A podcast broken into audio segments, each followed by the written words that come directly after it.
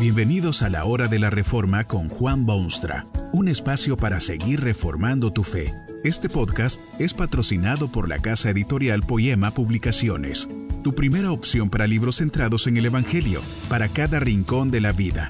Para ver los nuevos libros de este mes, visita nuestra página www.poema.co. Ahora escuchemos a Juan Boonstra con el programa de hoy. Muchas personas cuando leen un libro y luego de enterarse de los protagonistas principales, no pueden esperar hasta que llegue el fin del libro.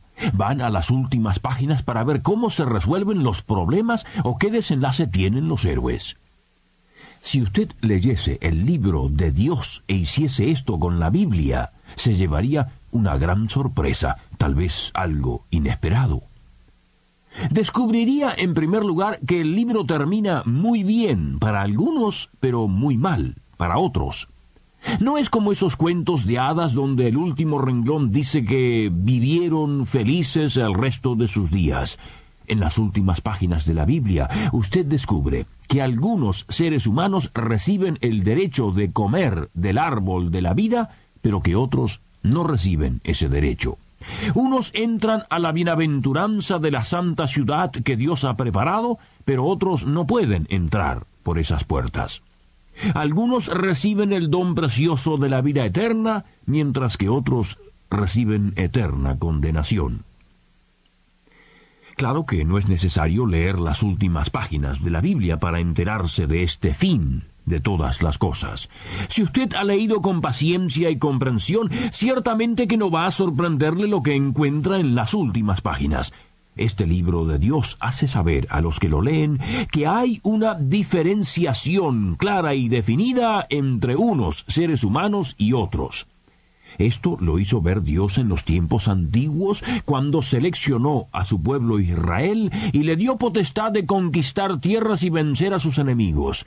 Puede apreciarse esa misma dimensión en la prédica de profetas que llaman al arrepentimiento y que prometen bendiciones a quienes lo hacen, pero castigos a quienes no.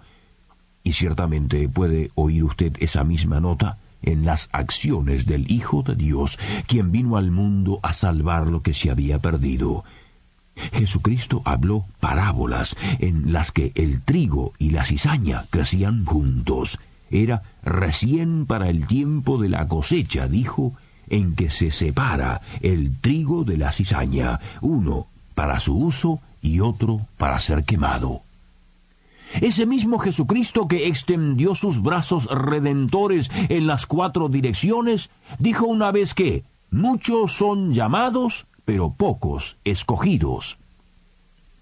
Francamente, entonces, no debería sorprender a nadie si haya en las últimas páginas de la Biblia esa enorme diferencia entre algunos seres humanos y otros.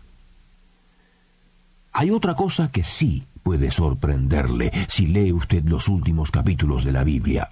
Es que allí ve usted claramente que el fin es verdaderamente el fin se trata efectivamente del último capítulo, la clausura del gran y conmovedor drama humano que empezó por allá en los momentos de la creación y de perfección.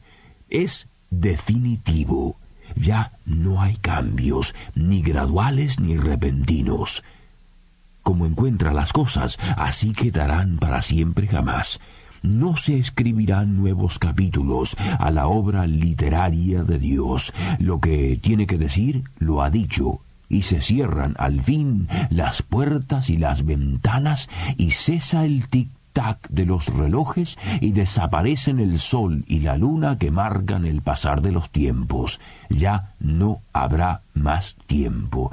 Se trata definitivamente del fin de todo usted puede ver escenas de gloria humanamente indescriptibles, y puede ver ángeles perfectos que alaban y cantan, y puede ver almas redimidas de toda nación y tribu y lengua debajo del sol, que se unen a los santos y cantan también sus alabanzas.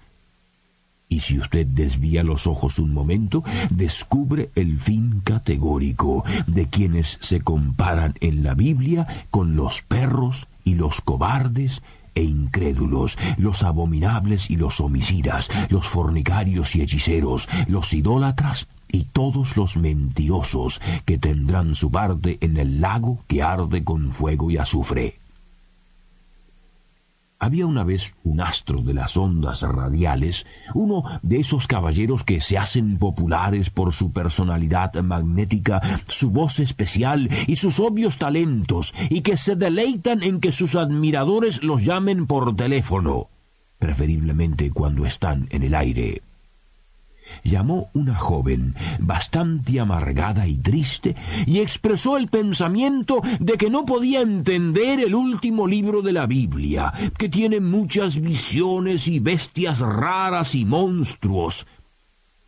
El locutor de radio admitió que no siempre es fácil comprender estos capítulos que clausuran el libro de Dios. Pero, dijo, si usted lo lee, seguro que o hace sus paces con Dios o no puede dormir tranquilo. Tenía razón aquel locutor. Si usted lee estas últimas palabras de la Biblia, o bien hace sus paces con Dios, o se pasa las noches en pesadillas, porque lo que allí se describe es el fin de todo, definitivo, categórico, terminante, irreversible. Es el fin lo que está oyendo no es pesadilla. Usted no está en ese cielo o ese infierno todavía. Alabado sea el Señor que está aún en la tierra de los vivientes. Esto significa que está a tiempo para considerar desde todo ángulo lo que Dios dice en su palabra. Cuando se cierra la historia, ya no habrá esa oportunidad, pero sí la hay hoy. Cuán benigno y misericordioso es Dios que da oportunidades a todas sus criaturas. ¿Sabía usted que fue precisamente para eso que Dios se tomó el trabajo y la responsabilidad de crear estas escrituras? Es de imaginarse que Dios podría haber permitido a sus profetas y escribas y apóstoles que escribiesen de muchas otras cosas, de astronomía y de ciencias ocultas y de los misterios de los demonios y de las fuerzas magnéticas del universo y de los espacios infinitos.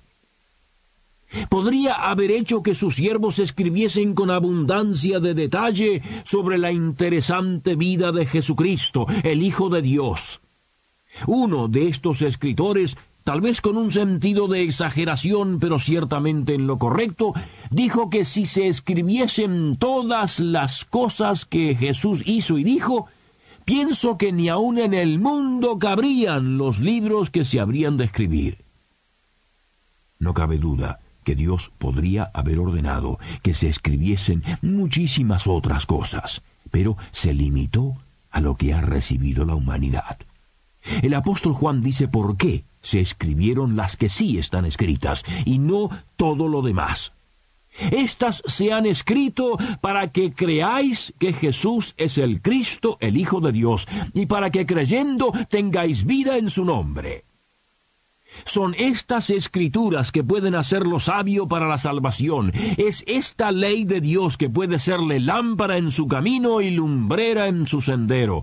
Es esto que Dios ha dado al hombre que puede ser útil para enseñar, para redarguir, para corregir, para instruir en justicia. Ese es el fin, el objetivo, el propósito de Dios anticiparle los hechos, advertirle del peligro y ayudarlo a encaminarse por la senda de vida eterna. Qué triste sería entonces que llegase usted al fin de todo y no se encontrase entre aquellos que han sido redimidos. No bastan las palabras imperfectas de los hombres para describir la gloria que Dios ha prometido a los redimidos, pero tampoco bastan estas palabras humanas imperfectas para describir los horrores y angustias de quienes no han oído la clarinada de su palabra. Si usted se niega a oír la voz de Dios, el primer defraudado y sombrío sería Dios mismo, porque Él dice en su palabra que no se complace en la muerte del impío, sino en, que se arrepienta el impío y viva. Luego de tanto esfuerzo de su parte, luego de reunir todo el talento necesario para publicar su libro y luego de enviar a su hijo unigénito al mundo, sería ciertamente causa de tristeza para Dios que usted se perdiese para siempre jamás. Será también agonía para quienes han sido redimidos y llevados ya a la gloria y para muchos otros millones que aún esperan en este mundo para entrar en las glorias celestiales. La Biblia dice que hay gozo en el cielo por un pecador que se arrepiente, lo cual significa que también hay desilusión y tristeza cuando un pecador no llega al arrepentimiento. Pero la mayor tragedia de todas es la sorpresa que se llevará usted mismo cuando se cierren los telones de la historia. Será entonces que esas escenas del último libro de la Biblia tendrán lugar, y eso definitivamente. Si jamás creyó en estas cosas, verá usted entonces que efectivamente así eran. Pero, lamentablemente, demasiado tarde será para redimir su situación personal. Grande será su sorpresa. La última página del último capítulo de su vida está sin escribir todavía. Nadie sabe cuándo será escrita esa página última. Puede ser en 10, 25 o 50 años a partir de hoy. Puede ser horas a partir de este momento. Nadie lo sabe. Lo único que sí se sabe es que esa última página de ese último capítulo será escrita. Para esa fecha, todas las puertas se cierran. Quien oyó la invitación de Dios y la aceptó, sabe que la última página del último capítulo de su vida será una página gloriosamente feliz. Que este mensaje nos ayude en el proceso de reforma continua según la palabra de Dios.